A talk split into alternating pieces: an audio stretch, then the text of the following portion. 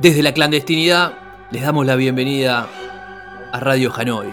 Aquí en, algún lugar perdido de Vietnam, refugiados de este mundo que no sabemos hacia dónde va, les da la bienvenida Matías Mosquera y nos vamos a, a, meter a dialogar, quién sabe de qué, con el Vasco y Parraguirre. ¿Cómo va? Gracias. Sí, refugiado en las tierras del calamar, resistiendo desde la clandestinidad hilando ideas, hilando ideas. Como se puede en esta, en esta pandemia mundial, buscamos ideas que atraviesan la historia de la humanidad para brindarnos explicaciones, no creo, sino más dudas todavía. De eso se trata, preguntarse siempre de qué, de qué viene esto, porque respuestas no hay. Y cuando cuanto más estudias, más preguntas.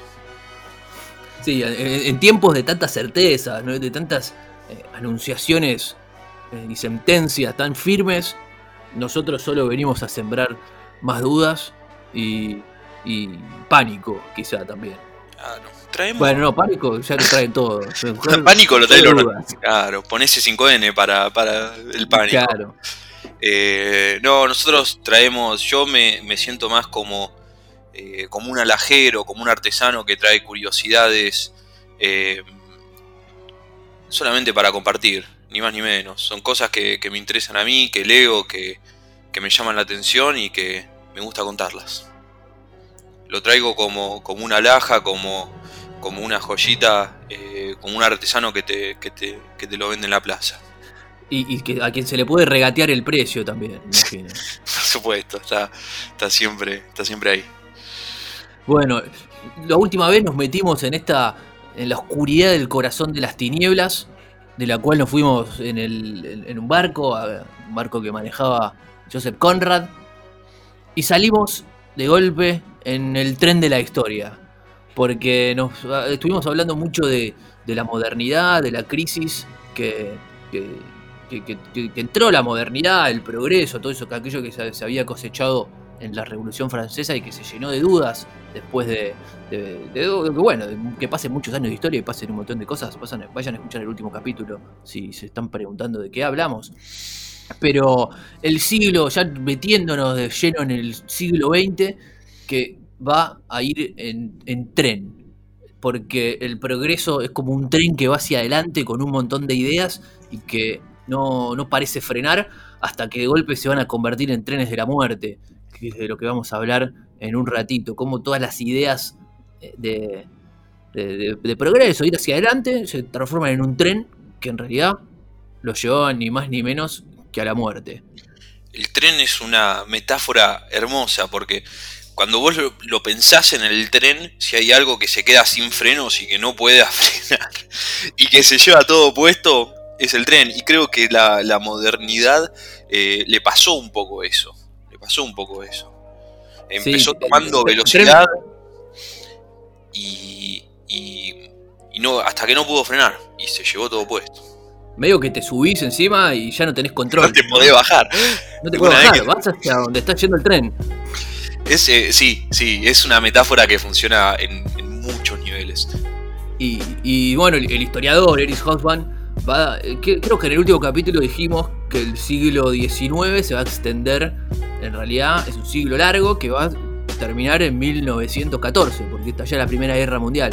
El siglo XX, según Hodgman, por ahí tomando otra lectura, es un siglo corto, que arranca en. Algunos dicen 1914, pero el momento en realidad en el que arranca el siglo XX es cuando Lenin desembarca en un tren. Lenin estaba refugiado del zar ruso en Suiza y la única forma de llegar a Rusia para hacer la revolución cuando ve que empieza a haber algunas movilizaciones, algunos movimientos obreros en San Petersburgo, era pactar con Alemania, que estaba en ese momento en guerra con Rusia. Ahí, ahí veníamos de la Primera Guerra Mundial, que es donde termina la, idea del siglo XIX, pelotando por los aires Europa. Lenin pacta con los alemanes, les dice, bueno, déjenme pasar porque yo voy a ir allá a sacar al zar a sacar a Rusia de la guerra y a sacar al zar. Los alemanes medio que no les gustaba mucho la idea porque era comunista, era una revolución obrera la que iba por ahí, pero bueno, lo dejan pasar. Y Lenin va en un tren, un tren blindado con 40 hombres que no sabe qué, qué va a pasar del otro lado, totalmente jugado en su idea de, revolucionaria. Que, y, bueno, Hausmann, el historiador, va a decir que en ese tren iba al siglo XX. Fíjate qué alucinante que el, siglo XX, que es un, siglo corto, como vos dijiste, arranca en Rusia y termina también en Rusia. Si lo vamos a ubicar en una, en una dimensión eh, de espacio, eh, de espacio-tiempo, de, geografía, también termina en Rusia, con la caída de la Unión Soviética y bueno, pero, Totalmente, es el siglo corto que termina en 1991, que le sobran 10 años que ya son de, sin sentido. Que termina en Rusia porque es la caída de la Unión Soviética, pero que, cuyo icono principal está en Alemania. Porque la caída es simbólica, es la del muro de Berlín. Por Alemania pasa Lenin, para hacer esa revolución. Y Alemania es donde, donde queremos viajar ahora para entender qué pasó ahí, porque va a ser circunstancial en todo lo que pasa. Alemania va a ser importantísima en todo lo que sucede en el siglo XX, por más que esté trazada por estos dos eh, checkpoints rusos y, revolucionarios. Lo que pasa en Alemania tiene mucho que ver con, con, la historia entera del siglo XX y es Europea. una con la historia europea, exactamente, y, occidental más que nada, porque claro, por Estados Unidos también. Exacto. Y va a ser una primera guerra mundial que, en realidad es muy pareja, esa guerra de trincheras, por primera vez que se pone la industria en función de la muerte, y que va a ser muy, muy, muy, muy, muy cruenta, va a tener por una, cantidad de muertos que nunca se había visto jamás en la historia. Y que Alemania va a salir... de, desgaste. a mí me gusta Dan Carlin cómo, lo describe, eh, en el sentido de que las, batallas se pensaban y se planeaban para ser eh, de desgaste. De cuánta. de, el perdedor no eh, era el que perdía más gente, porque era una guerra a largo plazo. Al fin y al cabo lo que se intentaba era tratar de matar la, mayor cantidad de personas del, otro bando. Claro, números, números, y en esas trincheras que eran como pozos infernales infestados de ratas donde tenían que estar días metidos, y donde le veían casi la cara al otro a la hora de matarlo. Exacto. Y esas trincheras son ahí, en esas trincheras es donde se queda estancada la, idea de la razón y del progreso y, se pierde el, absoluto sentido. Y Alemania en esta guerra de desgaste, en realidad no, no es que es claramente, no hay como, como en la segunda una bomba atómica o una toma de Berlín. Es una guerra que va a ser mucho más pareja y que en realidad donde se define realmente es en Versalles, en, el Tratado de Versalles, donde la repartija y, la, la, condena que se le hace a los alemanes después de una guerra que ellos entendían que no habían perdido o que no estaba tan clara que, habían perdido, los aniquilan, le, destrozan la. le, despedazan el, imperio prusiano que había sabido ser, le ponen una deuda impagable, le prohíben hacer nuevos. Eh, desarrollar la industria, desarrollar el ejército, le quitan un pedazo de, tierras al sur. Como que Alemania va a quedar devastada. Exactamente, va a quedar devastada Alemania. Claro, es que el, tratado de, de, Versalles lo que hace es culpar a Alemania de, de, una guerra mundial, cuando la postura de Alemania es, bueno, pero nosotros no, no somos más. La, guerra empezó en los Balcanes, la guerra le, empezó a Austria-Hungría, cuando nosotros lo único que hicimos fue salir solamente a, defender a nuestro aliado, como si ellos hubiesen sido los culpables de toda la guerra.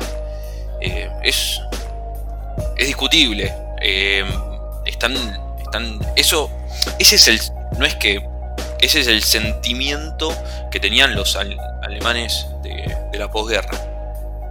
Exactamente, y ahí entonces lo que se va a formar es la, República de Weimar, que para muchos es el huevo de la serpiente, ¿no? Como que todo lo que va a venir, uno agarra el resumen de historia y ve lo que viene después.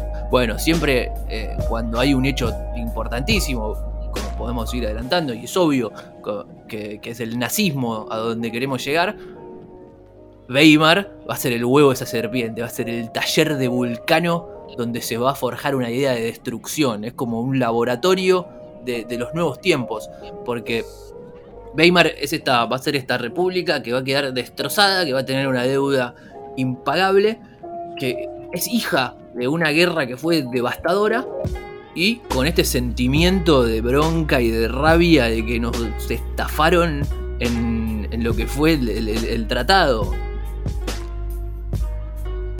Y es un momento también donde, donde aparecen las vanguardias políticas. La modernidad va a tener esta, esta idea de ir siempre para adelante, como dijimos, de que todo es posible, de que todo se puede crear, y se van a crear esta, eh, estos pequeños grupos que, van a creer que pueden, va, sí, que se van a conformar como una elite de pensamiento que van a liderar al resto de las masas, ¿no? Como que profesionalizan la, la, política, la revolución o lo que fuera que, quieran implementar, lo profesionalizan, se dedican las 24 horas a eso, porque todo el resto del, por ejemplo, Lenin creía que él necesitaba una vanguardia, él tenía que estar 24 horas abocado a la revolución, porque el obrero está todo el día metido en la fábrica y no puede dar cuenta del descontento que tiene, de, cómo, lo está cómo lo está estafando esta supuesta industrialización que le iba a beneficiar y que en realidad lo, convirtió en un esclavo. Entonces se van formando como estas vanguardias políticas que, van a llevar adelante ciertas ideas que se están eh, gestando. Lo mismo va a pasar en Alemania. Las vanguardias de izquierda empiezan a crecer, pero del otro lado aparece una vanguardia en, la otra vereda, que es la de Hitler, que se empieza a gestar en este, en este laboratorio que arrastra lo que la, bronca de esa segunda guerra, es un cargo de, cultivo, es esta bronca de haber perdido, de haber sido estafado, es esta bronca, este, esta falta de sentido que había ya en todo el mundo, porque las supuestas ideas de progreso habían llevado a una guerra devastadora. Eh, o sea, muere, muere literalmente el romanticismo y, en la primera, si, si, vamos a, a, lo artístico, en la Primera Guerra Mundial eh, nace el existencialismo, con Camus, que era que manejaba, manejaba ambulancias en la Primera Guerra Mundial y donde él donde, donde nace el sentimiento existencialista de, de, Camus, donde más tarde se va a preguntar cuál es el, sentido de absolutamente todo. Eh, Sartre, tengo entendido que, Sartre eh, participa en, en, el tratado, en los, en los juicios de, de Versalles, en el tratado de Versalles, eh, así que el, existencialismo sale directamente de, como consecuencia de, la Primera Guerra Mundial. Sí, volvemos a esta idea madre, ¿no? Que, que, toda la fascinación por el mundo, todas las ideas científicas que, que habían generado tanto progreso, de golpe se chocaron con una guerra que estalló por los aires, con trincheras, con tipos matándose, con ambulancias detonadas y, con consecuencias que son que es una pobreza absoluta que Europa hace rato no tenía, como es la que va a tener en los, años 20 y sobre todo en el 30. Pero eh, todo eso va a generar una pérdida de sentido. Habíamos dicho ¿no? que en 1900 era todo la, Belle Époque, la bella época donde el burgués eh, alcanzó su sumum, su, máximo momento de, lujo, de felicidad, ciudades esplendorosas que, que brillan, la Torre Eiffel, etcétera y ahora de golpe fue un campo, un, polvorín que explotó por los aires con muertos en todos lados, entonces es lógico y, es exactamente lo que pasa, que es la pérdida absoluta de sentido. Ya no sabemos bien hacia dónde estamos yendo. Este, este progreso, este tren que estaba yendo hacia adelante, bueno, empieza a cuestionarse si, hacia dónde está yendo en realidad. Y, eh, está yendo a... ¿A dónde va ese tren? no, no va a ningún lado, va derecho a, estrellarse. Y bueno, algo, y algo que va a pasar en esa, en esa Alemania, en esa República de Weimar. Alemania tiene toda una historia larguísima del imperio germánico, pueblos con un montón de tradición. Una tradición militar muy fuerte. Además de una tradición militar muy fuerte, una tradición territorial muy fuerte, ¿no? Pueblos que están hace mucho tiempo, que estuvieron hace mucho tiempo en esas tierras, que están arraigados al sentimiento que, un montón de poetas, un montón de arte y, bueno, una historia popular muy amplia la que tiene la que tienen los pueblos germánicos. Y entonces, en esa ese progreso, esa modernidad se va a mezclar con una añoranza al pasado, ¿no? En Alemania lo que pasa es que empiezan, en vez de mirar tanto hacia adelante, empiezan a mirar un poquito también hacia el pasado, hacia la mitología eh, nórdica que estaba ahí nomás, mitología sobre todo, bueno, germánica más que nada, que, había sido tan importante en su momento incluso como rival clave del imperio romano, etc.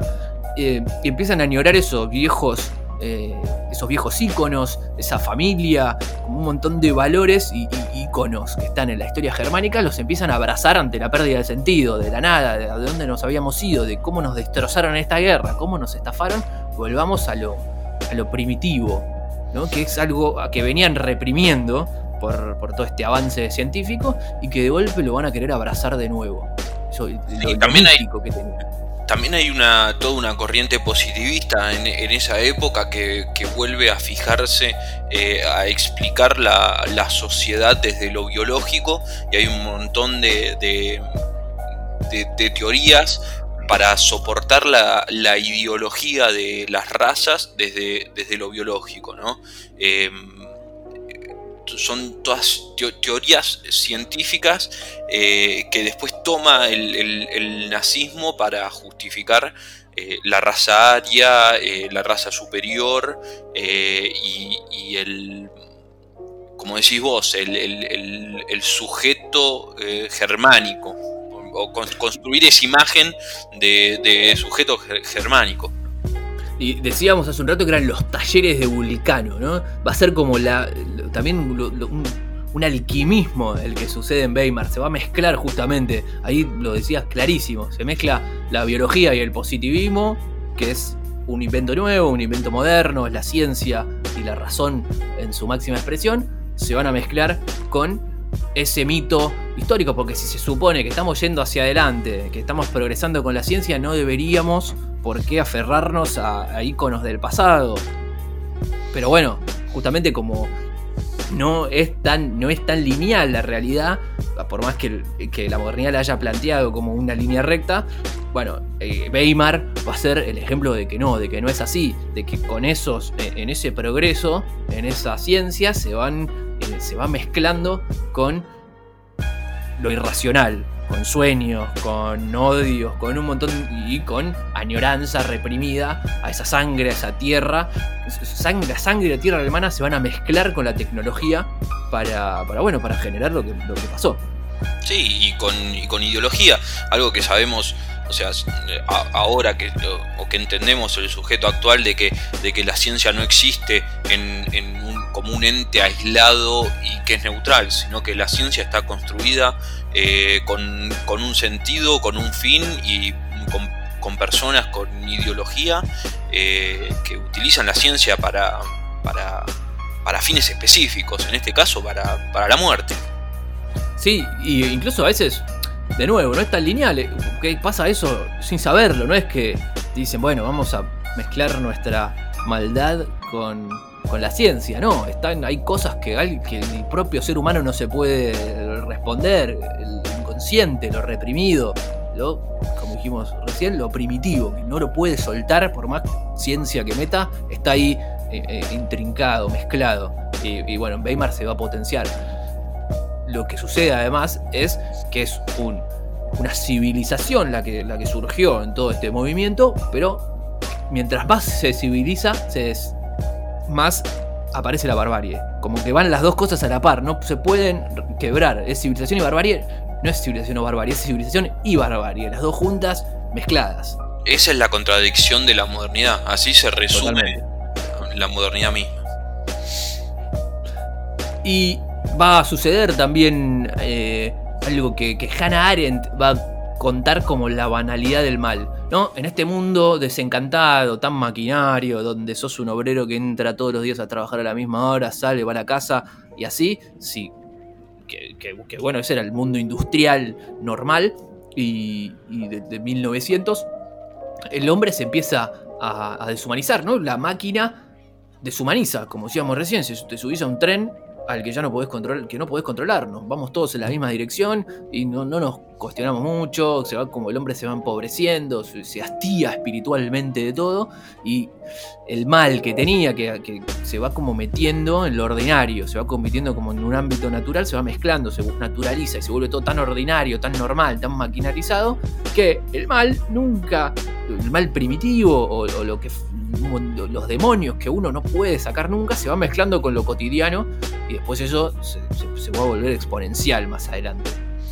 Sí, lo, que vos estás diciendo me hace acordar, o sea, Marx lo, explicó muy claro cuando, cuando expuso, cuando él habla de, alienación, de la alienación de, esta de esta, eh, de esta ideología como, como una como una fábrica, en donde, donde cada sujeto no es más que un engranaje en una maquinaria gigante donde se aliena el obrero del producto, no puede ver el producto final y, uno funciona como solamente como un engranaje. Totalmente, va a ser uno más.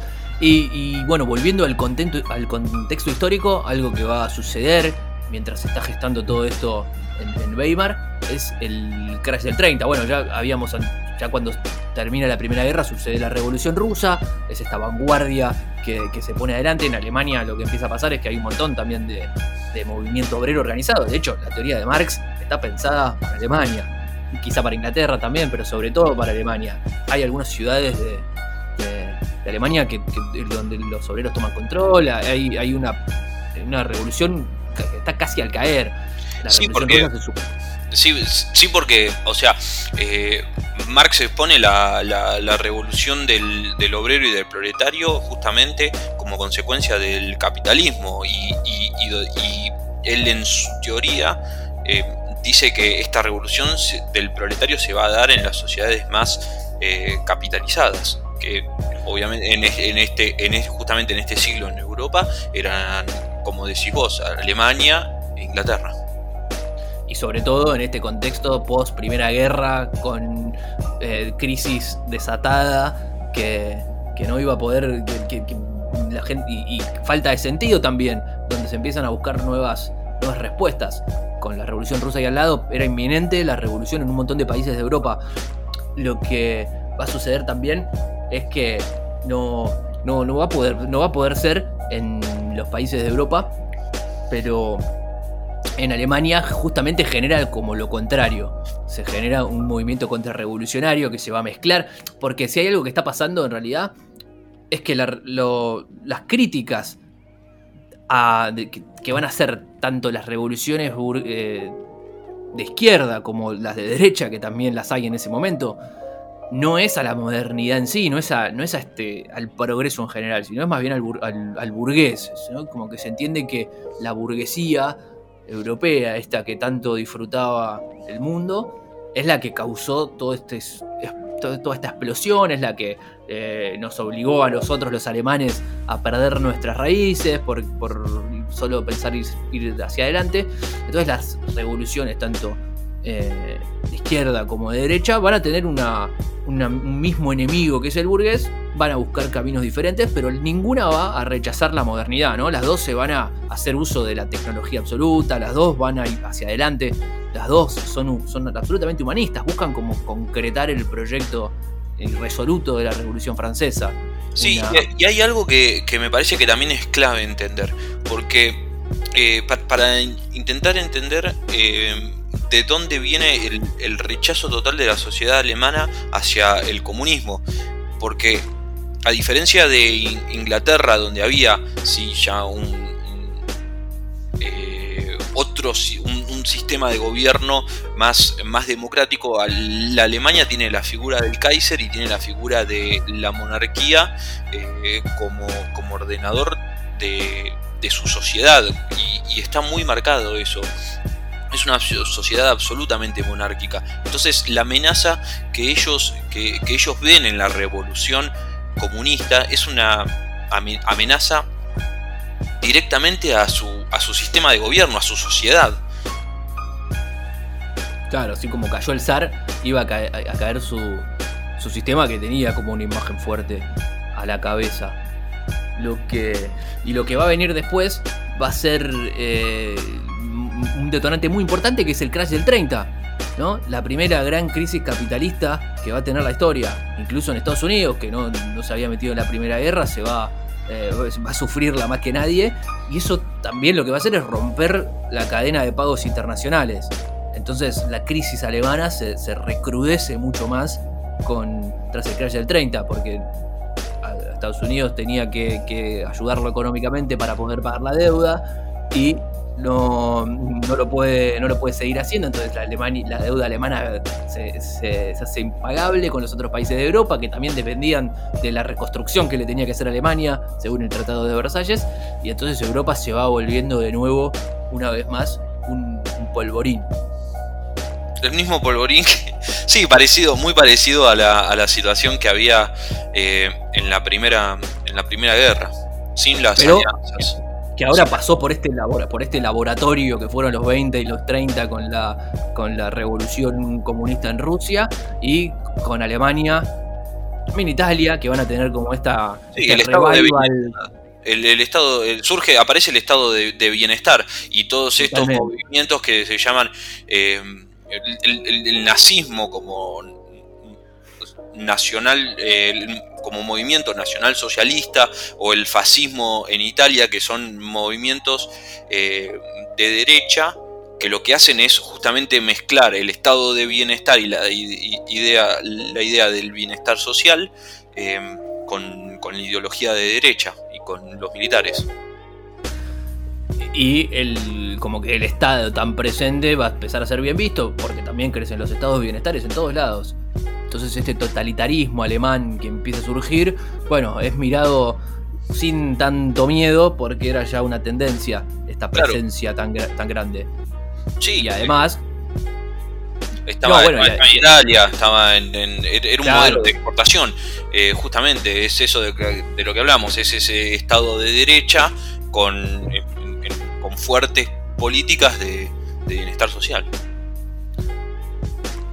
Y sobre todo eh, este miedo al avance de la, de la revolución rusa que, que, lo, que estás, lo que se está forjando en Alemania se le dé más lugar, ¿no? Bueno, a ver, por ahí eso nos puede. De hecho, en la propia Alemania es donde pasa, que dijimos, había un montón de, revueltas y se termina yendo como. Se termina viendo un apoyo más grande a, a lo que fue el nazismo por el miedo a que se expanda esa revolución, que además tenía un componente que, a cierta parte de Alemania, y es hacia donde queremos ir, no le convencía, que era el componente judío, que estaba mezclado con la revolución rusa. Sí, y eso es eh, súper interesante porque en, los comienzos del nazismo eh, el antisemitismo no era, no era un componente tan importante, sino que sí lo era en, el nazismo como partido político, pero en, la sociedad alemana no era algo que se le dé tanta importancia, sino más bien eran estas políticas eh, de, estado de bienestar. Y el, antisemitismo es, es algo que se veía como que, bueno, que viene eh, acompañado Claro, viene ahí, era un punto más de. era un punto más, exactamente. Un capítulo, más. No, lo veían tan grave. De hecho, incluso los propios judíos van a decir, bueno, nosotros nos han amenazado durante toda la historia eh, un montón de veces. Esto, de esta vamos a salir seguramente. Este hombre está ganando poder y, y bueno, ya va a pasar. Nos ha pasado un montón de veces.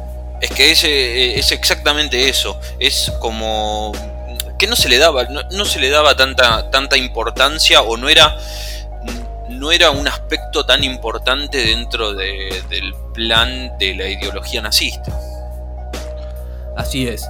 Y bueno, entonces en este tren del siglo XX en el que en el que fue Lenin hacia la estación Finlandia para bajar en San Petersburgo finalmente y, hacer algo que no había pasado nunca jamás, que era una revolución obrera, en ese tren es en el que van en el que van las utopías en la de que todo es posible y es en el mismo tren en el que van a ir en el, que va, en el que va a viajar la muerte durante toda Europa cuando ya nos vamos a hacer, cuando ya pasa el crash del 30 y nos vamos acercando a 1940. Te propongo, Vasco, hacer un pequeño corte para refrescarnos la, garganta y ahogarnos en nuestro refugio, en, la primera bebida barata que encontremos, para seguir reflexionando de, qué, a dónde vamos a ir después del corte.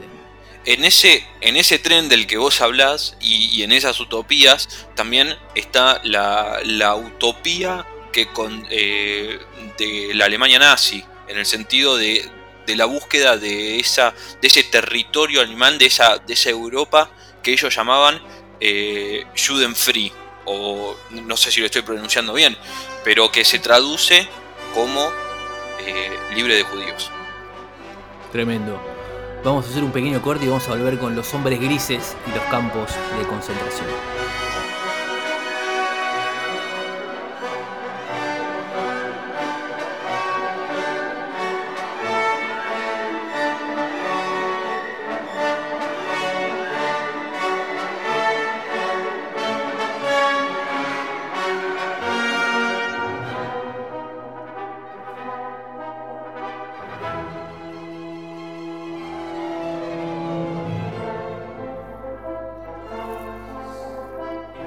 Ahí me preparé un, un gin tonic mientras leo en mis apuntes la palabra alcoholismo.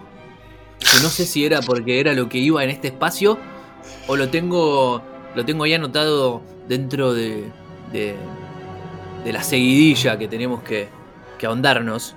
Y creo que lo tenía porque, bueno, fue una de las causantes, ¿no? El creciente alcoholismo de los torturadores que va a tener la Alemania, la Alemania nazi, va a ser uno de los causantes por los que se va a potenciar la industrialización de, las matanzas, de los campos de concentración. Pero bueno, no me quiero adelantar. Sí, es, muy loco eso. Eh, es un detalle de color en, la historia, pero eh, los suministros, el, suministro de alcohol a los batallones que, estaban encargados de ejecutar la solución final eh, es, es, es un dato interesante, porque es mucho, es mucho. Sí, es, es, es algo que, que, utilizaban o que se suponía que, debían utilizar los soldados para sobrellevar la carga psicológica y, el impacto, ellos lo, medían como impacto moral, el impacto moral que, que tenía los asesinatos masivos. Bueno, ahí nos queremos meter en los asesinatos masivos, en, en, cómo es que pasaron, ¿no? Hay una pregunta cuando empieza avanzar la, el frente occidental de los aliados y porque los rusos por ahí no se le hicieron tanto, pero fueron en realidad los primeros que los empiezan a descubrir también por el otro lado, empiezan a descubrir, ¿no? Cuando avanza la, cuando retrocede Alemania y le avanzan por los dos frentes de la Segunda Guerra Mundial, empiezan a descubrir algo que nunca se había visto o fotografiado, al menos en la historia, que son los campos de concentración, estas, estos sistemas hiperindustrializados de la muerte cómo fue que pasó esto, cómo llegamos hasta acá. Ya nos matamos entre todos en la Primera Guerra Mundial, nos disparamos desde 20 metros en las trincheras, creamos eh, bombas y aviones capaces de destruir todo. Eh, esto ya es el final, ¿no? ¿Cómo es que llegamos hasta acá? Un poquito lo va a explicar lo va a explicar eh, este taller de vulcano que fue, que, fue Weimar, ¿no? Esta falta de sentido en la Primera Guerra, que se va a mezclar con las viejas tradiciones alemanas, con el progreso y este quilombo que se arma y termina acá, pero que no, de, ninguna manera lo queremos simplificar como por ahí se buscó. Eh, en, ese momento, ¿no? Eh, que, fue el nazismo y su locura la única causante de esos campos de concentración, ni que era algo absolutamente escondido, que nadie sabía y que nadie tenía nada que ver. Bueno, eso es lo, mismo que se la hipótesis con la que parte eh, Christopher eh, Browning cuando arranca a escribir aquellos hombres grises. y es la historia, la historia de aquellos hombres grises es la historia de, un batallón de policía en, la Polonia conquistada por el nazismo, lo que ellos llamaban el, gobierno general, que era toda esa, toda esa zona eh, geográfica de Polonia que ellos conquistaron para, para utilizar como, como granjas y ser autosustentables con respecto al alimento. Em, pero es también es, la historia de este batallón de policía, pero también es la historia de la solución final. Y, creo que es, eh, es una gran, eh, a, través de, de, lo que se vive, es un ensayo histórico, porque son, son testimonios que están documentados y que, y que fueron dados en, eh, mucho más tarde cuando se investiga después en, los juicios de Nuremberg eh, eh, y toda la investigación que se hace después de cuando se revela todo esto que estaba pasando, pero también sirve para entender la solución final, sirve para entender la, parte ideológica de, la Alemania nazi, la, parte antisemita y y esa pregunta de cómo, cómo puede ser, eh, cómo, cómo, se llega a esto, es la misma que se, se hace el autor.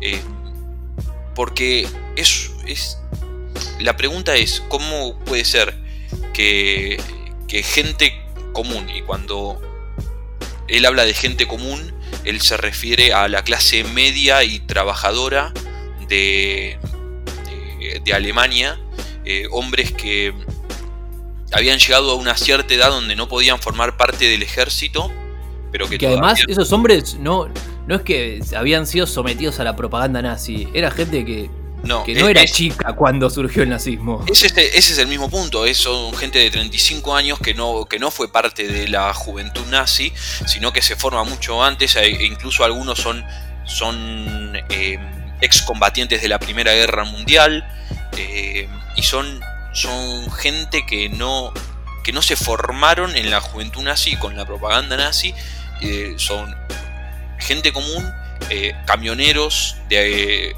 en gran parte camioneros de Hamburgo, maestros, artesanos, trabajadores de la construcción, todo lo que es clase media y clase trabajadora de cierta edad y que no tiene esta ideología antisemita o que no fue formada en esta ideología antisemita, ¿cómo, cómo se, lo, se termina logrando que, que esta gente cometa asesinatos masivos? Y, cómo forma parte de la, de la solución final impulsada por, por Himmler.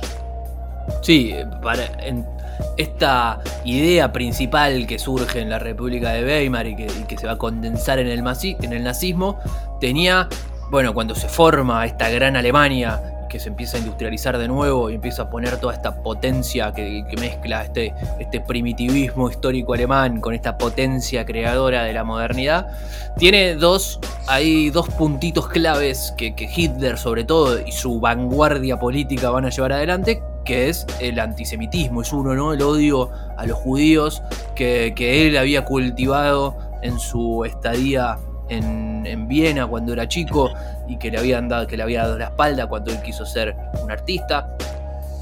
Que en Alemania va, a verse un poco con, con, con, que va a culpar también a los judíos de lo que pasa en la Primera Guerra Mundial y los grandes acuerdos de cómo se reparte Europa. Y por otro lado, la, eh, de nuevo yendo a ese primitivismo imperial de la gran Alemania y la gran nación, la gran nacionaria que, debe expandirse, crear, expandirse por Europa y autosustentarse, ¿no? Entonces conquistar territorios para poder poner a otras poblaciones a, trabajar para ellos y también para, no sé, para tener petróleo, para tener plantaciones. Entonces, claro, porque la idea es ser autosustentable.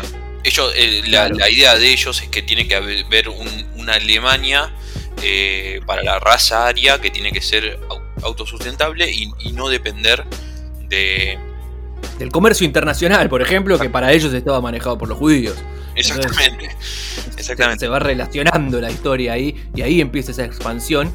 Y en realidad lo, en Alemania lo empiezan a resolver rápido, ¿no? Tenemos la, Crystal Snatch, la noche de los cristales rotos, donde desde los organismos oficiales incitan a, destrozar todos los comercios judíos.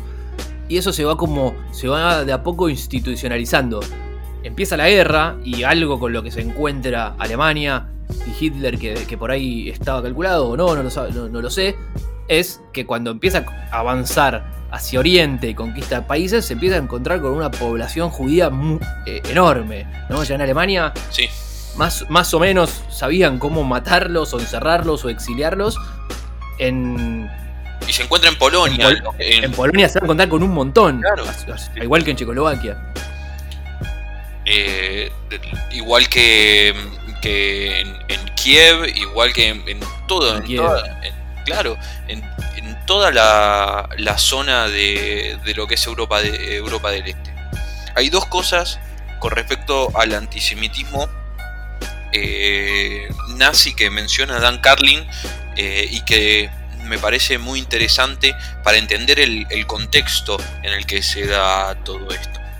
Eh, dos cosas que me parece que vale la pena mencionar. La, primera es que nosotros viendo en, retro, en retrospectiva nos acordamos de la Alemania antisemitista, del antisemitismo que, de los nazis, que, y que está justificado, que está realmente justificado, pero nos olvidamos de el sentimiento antisemita de toda Europa, que es algo que no suele mencionarse o, que no se o, que, en, realidad que queda opacado por el eh, antisemitismo extremo de, Alemania. Sin embargo, este odio es algo que se venía viviendo en Europa entero como continente y, en el mundo.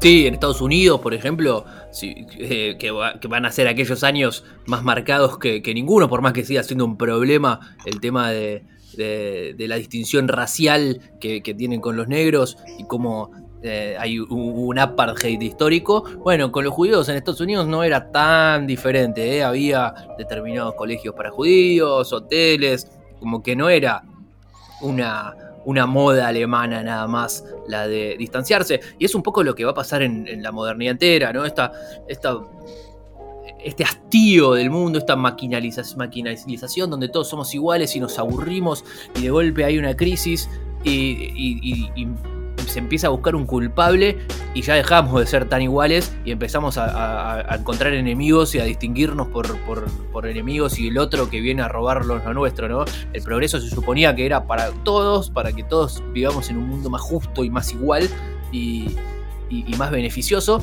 pero de golpe hubo una guerra, un, explotó el mundo, hubo un crash del 30 y ya empezamos a mirar todos, a ver quién es diferente. Bueno, yo soy rubio de ojos celestes, ese otro que está ahí no, no lo quiero, me va a sacar mi trabajo, me va a sacar el progreso, ya no me gusta tanto, quiero progreso, pero para mí solo y para mi historia. Entonces es como una vuelta rara que da la historia y que da este tren que, va para adelante, pero que de golpe empiezan a, tirar algunos por la borda.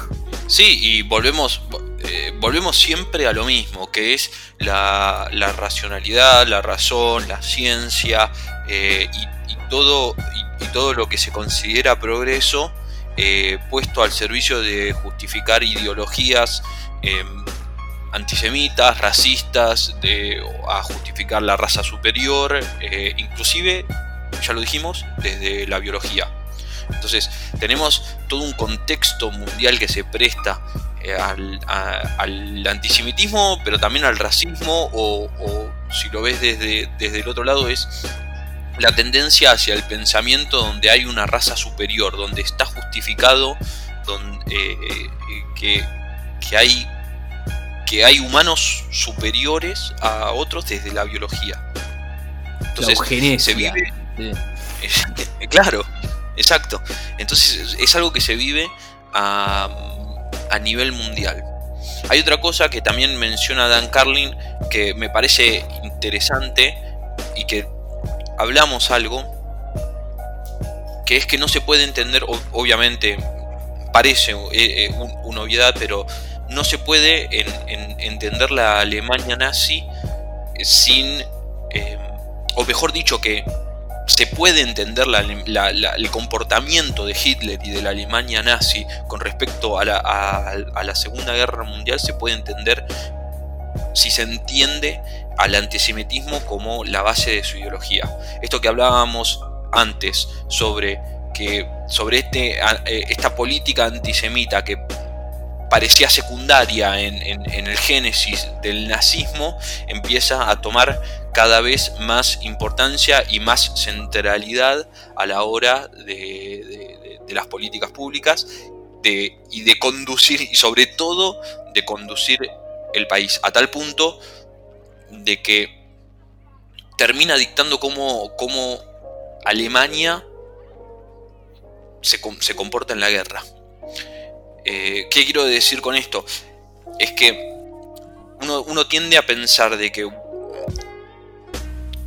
eh, cuando se piensa en la Segunda Guerra Mundial o se analiza desde el punto de vista militar, eh, hay preguntas que saltan a la vista que son difíciles de contestar. Por ejemplo, la más obvia que, todo, que, se hace todo el mundo es por qué Hitler decide invadir Rusia eh, con el invierno, eh, en invierno, cuando tenía un pacto de no agresión con Rusia y se habían, y se habían debido Polonia. claro, cuando Napoleón había perdido ahí también, eh, como que la historia no lo avalaba para hacer ese avance. La historia no lo avalaba, tenía un pacto de no agresión con Rusia, tenían dividido Polonia, y es una, es una decisión militar que parece no tener ningún sentido. Eh, por qué es que Alemania le declara la guerra a Estados Unidos cuando Estados Unidos estaba en guerra con Japón en el Pacífico al otro lado del mundo. Eso es una, son decisiones militares que son muy difíciles de explicar si no se tiene en cuenta el antisemitismo de la ideología nazi, donde, donde los nazis, sobre todo Hitler y y la cúpula nazi creían que estaban librando una guerra religiosa contra los judíos. Y Sí, y no solo religiosa, sino racial, porque no solo con los judíos, sino también con los eslavos, por ejemplo. Y eso justifica el avance a Polonia, donde hay un montón de judíos, pero también hay eslavos, y el avance a Rusia, que en ese momento incluso la, revolución bolchevique está muy vinculada al, judaísmo, hay una mezcla ahí histórica que, se había forjado, empezando por Trotsky, que, bueno, a Hitler le van a dar un montón de razones por, por, los dos lados, ¿no? Como que le cerraba por todos lados, como decís vos, era parte de su plan inicial. Sí, ellos veían... Eh, se, puede explicar la decisión de, invadir Rusia porque Hitler veía en el comunismo y en los bolcheviques un bastión del judaísmo que a nosotros ahora por ahí nos puede resultar inexplicable, pero... lo, veía en los bolcheviques y, lo veía en la burguesía también, entonces va un poco contra los dos y por eso también va a tener tantos frentes.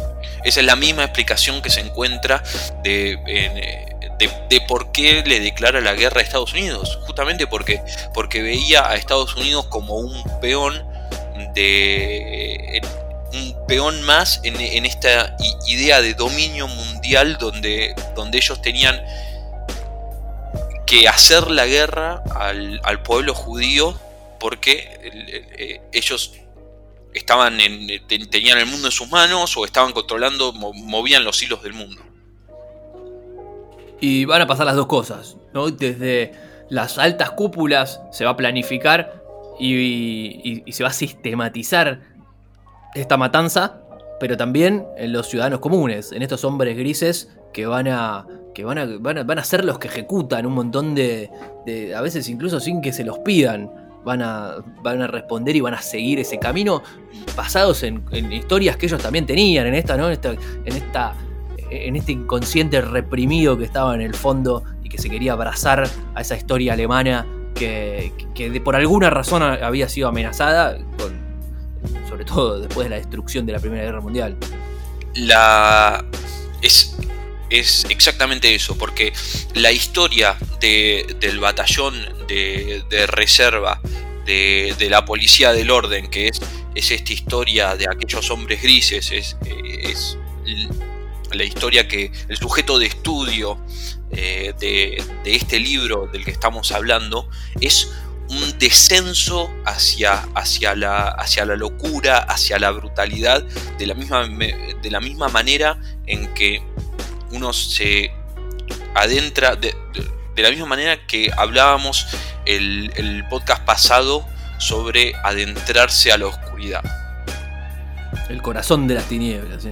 Adentrarse en el corazón de las tinieblas. Y, a medida que va narrando eh, estos testimonios eh, históricos, van narrando este descenso hacia el corazón mismo de las tinieblas y empieza a intentar explicar cómo es que personas normales se transforman en estos asesinos sin piedad.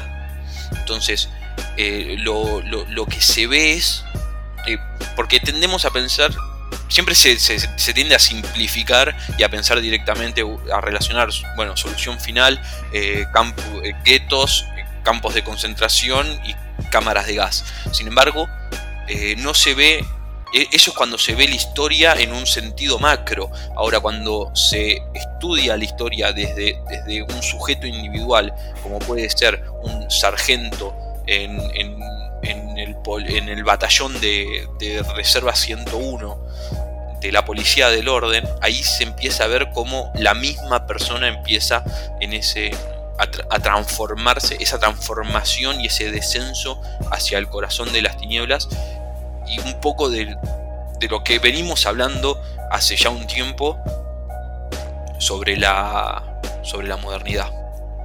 Entonces, em, empiezan... De, eso es, eso es a, lo que estoy yendo con, con esto es eh, lo interesante del libro es poder ver ese, es, esa, ese mismo descenso, esa, esa narrativa donde las personas pueden, eh, eh, su participación en la solución final de, Himmler, pero también es como gente normal, como, como sujetos en una sociedad eh, absolutamente normales, pueden, pueden cometer eso. Sí, la, banalización del mal, ¿no? Esa ese suceso ordinario donde esta mecanización ya está mezclada con estos fantasmas y pasa a ser una, una acción más del día. Eh, había más de 44.000 escenarios mezclando por ahí campos de concentración, eh, guetos y, y, algunos lugares más chicos donde se cometían atrocidades. Era imposible que eso no se viera. Estaba estaba ahí presente, lo sabían todos. Bueno, hay, hay, algo, lo, sabían todos, pero ¿qué pasa? Todo, todo esto em, pasa realmente, pasa afuera de Alemania, pasa en, en, el gobierno, en lo que ellos llamaban el territorio del gobierno general, que es eh, la Polonia ocupada. Entonces, los grandes, había más chiquitos en Alemania igual. Había más chiquitos pero, en, Pero es cierto, los, campos gigantescos van a pasar ahí en, el gobierno general.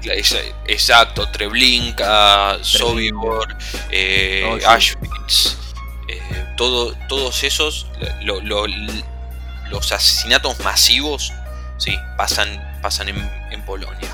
Eh, ahora, cómo se llega, cómo se llega a eso, porque eh, es, una, es una gradualidad. Eh, y, lo que te, el, testimonio que deja este batallón de la policía es como, como hay una iniciación en los asesinatos masivos, las consecuencias, eh, las consecuencias, te, cuentan hasta las consecuencias fisiológicas que tiene el, el acto de ejercer violencia sobre grandes cantidades de personas, porque eh, te, te, cuentan, e, e, es, es, interesante ver las reacciones fisiológicas que ellos tenían, y, esto vos lo dijiste bien eh, cuando hablabas del alcohol, cómo trataban de contrarrestar las mismas reacciones fisiológicas de, sentirse em, de, sentir las, náuseas y la repulsión en el, el, mismo cuerpo. Sí, un poco como me, hace acordar a Peaky Blinders, que recuerda todo el tiempo, le vuelve siempre el, recuerdo de la guerra, ¿no? Algo así. Y es ese alcoholismo que empieza a ver, Himmler empieza a ver que, que, se están disparando las tasas de alcoholismo. ¿Por qué? Porque la sociedad entera está ejerciendo esta locura, esta masacre, Y es ahí donde se dicta en el 42 la, solución final, la industrialización y la maquinalización total de la muerte.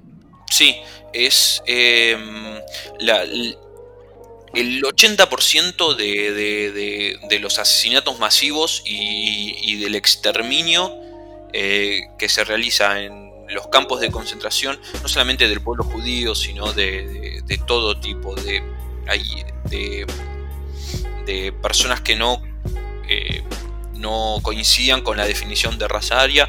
Tenemos, eh, hay, una, como, una, una primera experimentación eh, con todo esto con, en los hospitales de, enfermos, de enfermos mentales.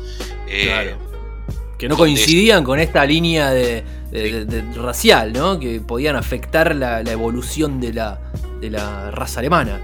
Exacto. Eh, hay una experimentación sobre, sobre todo eso antes del 42, pero el 80%, la, la, gran, eh, la gran masa y cantidad de asesinatos masivos está entre el 42 y, el 43. Sin lugar tiene un poco que ver con este, con este avance que hay hacia, hacia lo que decíamos, hacia Oriente, que empieza a haber una gran cantidad de, de, judíos que no esperaba, ¿no? Al menos ya no estaban preparados con sus métodos normales, o los que venían utilizando con estos batallones para, asesinarlos, o los guetos, ¿no? Empiezan a encerrarlos en guetos, pero eso les trae problemas. Exacto.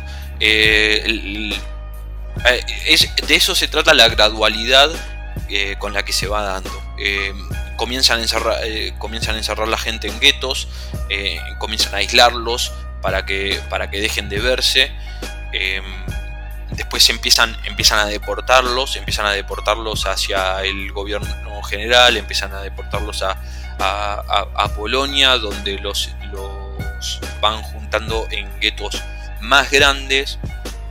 Eh, hasta, hasta ya el, el 40 ya, cuando se declara oficialmente la, solución final en el 42, ya tenían organizados sí, los campos de concentración y donde empiezan ya el, exterminio masivo. Sí, y está, está, buenísimo lo que decías, buenísimo, ¿no? Uno busca palabras como puede, pero está interesante lo de la experimentación. Habíamos dicho que que la República de Weimar fue esta experimentación del siglo XX, esta mezcla de ideologías y, sin sentidos que termina en esto, y esto se va a replicar en esta experimentación ya técnica, con todo esta, eh, este resultado ideológico en el que termina esta mezcla, que, esta, alquimia, que, empiezan a hacer estos experimentos de la muerte. Arrancan con, con vans llenas de gas, pero les, resultaba muy costoso ponerle la nafta a, las, a las vans. Ya dijimos las, que, las armas eran, no, no, valían la pena gastar balas. Después empiezan a probar distintos tipos de veneno. Y hasta que terminan encontrando las cámaras de gas como la solución más barata, efectiva y masiva para cumplir con su cometido, que es un poco una regla básica de, la posmodernidad y del capitalismo también, ¿no? Poder hacerlo mejor, más barato y más rápido posible. Sí, eh, eso, por un lado, se ve muy marcado la eficiencia y por otro lado también se ve muy marcado eh, lo que ellos llaman el, aspecto moral, que es, parece, parece, volvemos a lo mismo, parece una obviedad, ¿no? Pero ellos pueden medir el impacto moral que tiene justamente en estos, en, estos batallones de policía que están ejecutando a las personas, porque ellos empiezan, por ejemplo, en la primera, en, la primer gran matanza que, se ejecuta en el... Eh, para tener una idea, todo esto, aquellos hombres grises sigue el batallón de reserva 101 de la policía del orden, que es la, policía... Bueno, es bastante complejo la organización de la policía en la Alemania nazi, eh, que se dividía en tres partes. Estaba la SS, la, policía de inteligencia y, por último la, policía, la policía de Norden, que se encargaba de, los territorios ocupados por, por el ejército. Eh, y ellos estaban ubicados en el distrito de, Lublin, que es al norte de este gobierno general que es la, Polonia eh, conquistada. Y, y comienzan a, experimentar, porque ellos reciben la primera orden y se ve, el, relato que hay de esto es como de, desorganización, donde, donde ellos juntan a, ya existían los guetos y estaban los guetos y estaban los campos de trabajo. Entonces lo que hacen es juntar en los diferentes pueblos, empiezan eh, a juntar todos los, judíos del, pueblo y a transportarlo, los transportan a un bosque, a, un bosque que estaba cerca de, del pueblo y los empiezan a, eh, a ejecutar a mano. Los, empiezan a alinear en orden, le dicen que, que, se, que se desvistan y, y simplemente los ejecutan. Entonces, desde esa primera vez, ese primer experimento, se puede trazar una, eh, como, un desarrollo en, la racionalización del acto de matar, donde, eh, donde ellos empiezan, empiezan a ver los, las consecuencias, por ejemplo, eh, las consecuencias morales y, las acciones que, que van tomando. Por ejemplo, empiezan a utilizar las, las bayonetas como mira para, para dispararles porque decían que eh, eh, tenían muchos problemas con, cuando, cuando fallaban los, los, tiros que no eran, no eran mortales, eh, como quedaban medio como quedaban moribundos las personas. Y, se empieza, por ejemplo, con, respecto a la, al aspecto moral en sí, al principio cuando, cuando empiezan a, ejercerse estos actos de asesinatos masivos, ellos le dan, le dicen a los batallones, bueno, el, por, ejemplo, juntan a, todo el batallón entero y le dice, bueno, el que tenga, el que tenga un, algún dilema moral se puede excusar. Frente, ¿no? de, un paso enfrente. Bueno, de un batallón de 500 hay 12 que se van. Entonces, hay, hay dos cosas que, se, que, concluye el autor sobre esto. Primero es que no se puede subestimar la coerción social que hay eh, en, la fuerza de la coerción, mejor dicho, claro, la fuerza de la coerción social eh, que ejerce en las personas. Eh, y por otro lado, es en, cuando, por otro lado, cuando continúan con estos asesinatos, ellos dejan de decirle que no pueden, eh, o sea, que pueden excusarse. Y la explicación es, es que ellos los liberaban de la carga de, la decisión. ¿Qué quiero decir con esto? Eh, al, al, empezarle a decirle a los policías, bueno, el que, el que no quiere se puede excusar, si ellos no se excusaban, por cualquiera sea de los motivos, ellos cargaban con este sentimiento de culpa. Ahora, eh, se empieza a hacer una, una, bajada de línea donde no dejan, es, una orden. Es, eh, me hace acordar mucho a la obediencia de vida, a este concepto de obediencia de vida, donde ellos no tienen una opción o, no pueden eh, excusarse, sino que tienen que actuar. Entonces, eso en, la conciencia de, los sujetos que ejecutan esa orden, tienen, no, tienen que cargar con la culpa de haber decidido llevar, eh, llevar a cabo esos asesinatos, sino que pueden excusarse eh, en que fue solamente una orden y que no y que al fin y al cabo no es culpa de ellos, sino que ellos son parte de un mecanismo, son un engranaje en una maquinaria de exterminio. Pero eso falla, porque digo, funciona como sistema, funciona como método, así como funciona la industrialización y funciona una fábrica, pero va resquebrajando la mente, ¿no? Uno no puede, uno no es una máquina ni de matar ni de producir y se, va, teniendo consecuencias.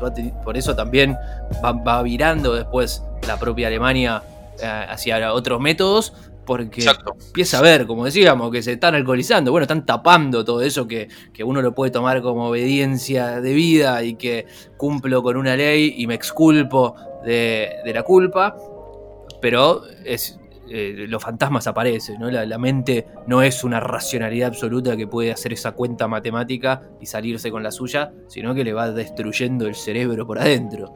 No, no es que, no es que eh, me, parece que a lo que voy con, esto es que me parece que no es importante eh, si, si, este, si esta decisión es exitosa o no sino que me parece que, lo, que se destaca de esto es la búsqueda de, de una forma de, O sea, para mí, a, mí lo que me llama la atención es, me parece que no importa si esta medida de obediencia de vida fue o no exitosa eh, para liberar de culpa a los soldados, sino que lo que me parece interesante es que hay una búsqueda de, de la cúpula del nazismo en en tomar medidas para que se puedan seguir llevando a cabo estos actos de exterminio y de buscar una manera más eficiente, más eh, eh, que, reduzca las consecuencias psicológicas, sino eh, como, como esta racionalidad del mal. ¿Me entendés?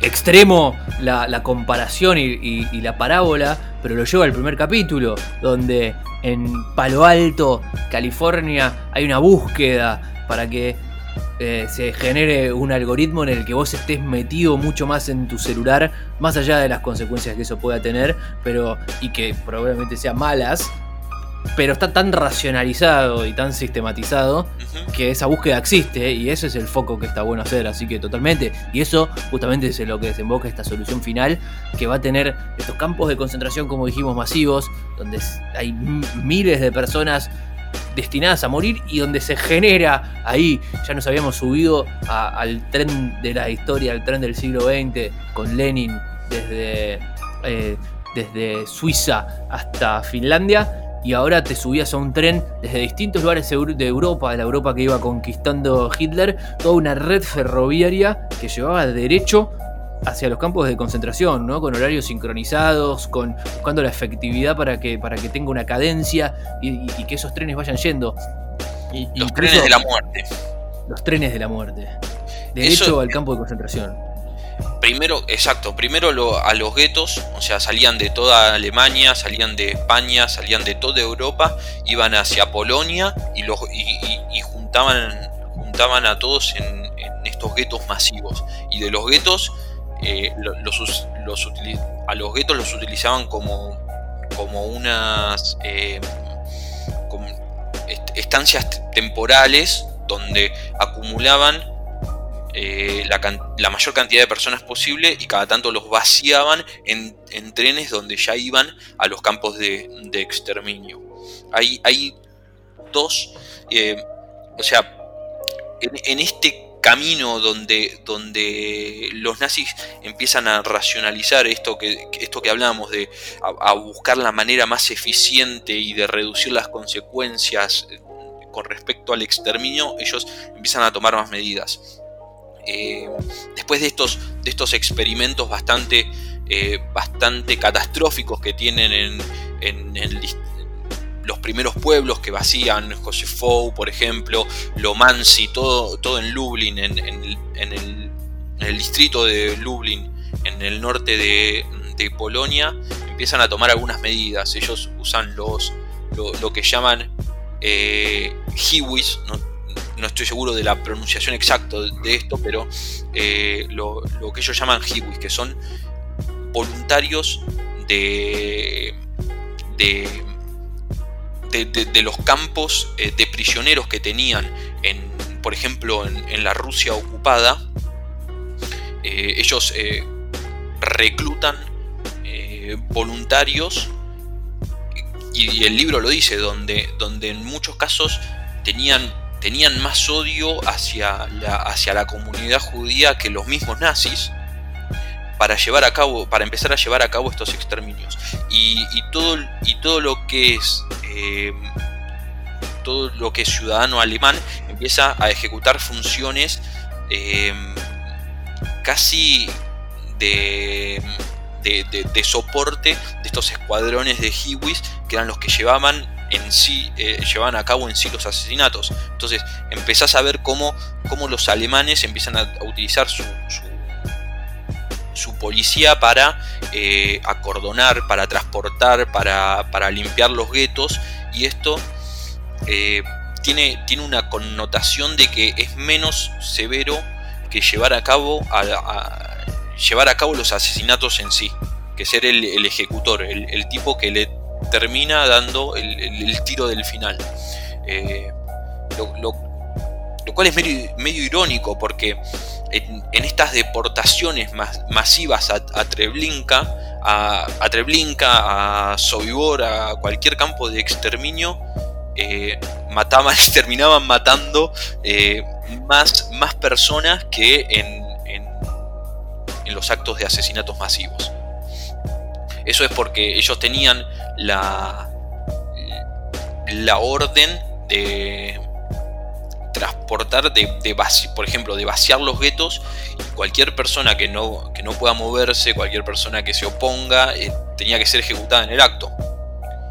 Entonces, cuando ellos empezaban a, cargar los trenes de, la muerte, estamos hablando de, O sea, para que te des una idea, por ejemplo, en, la primer, en la primer gran matanza que ellos llevan a cabo, eh, matan mil, ejecutan a, a 1800, 1800 personas. Ahora, ya cuando empiezan a cargar los trenes de la muerte y en las deportaciones masivas estamos hablando de que, de que están vaciando guetos de entre 5.000 a 11.000 personas.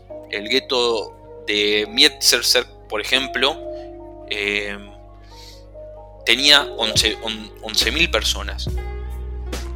Y si vos ves eh, los que terminan llegando, si vos tomás en cuenta cuántos terminan llegando a los a los campos de exterminio, de exterminio, ves que en el camino, en este acto de deportación, hay más muertes que en los actos de, asesinato masivo.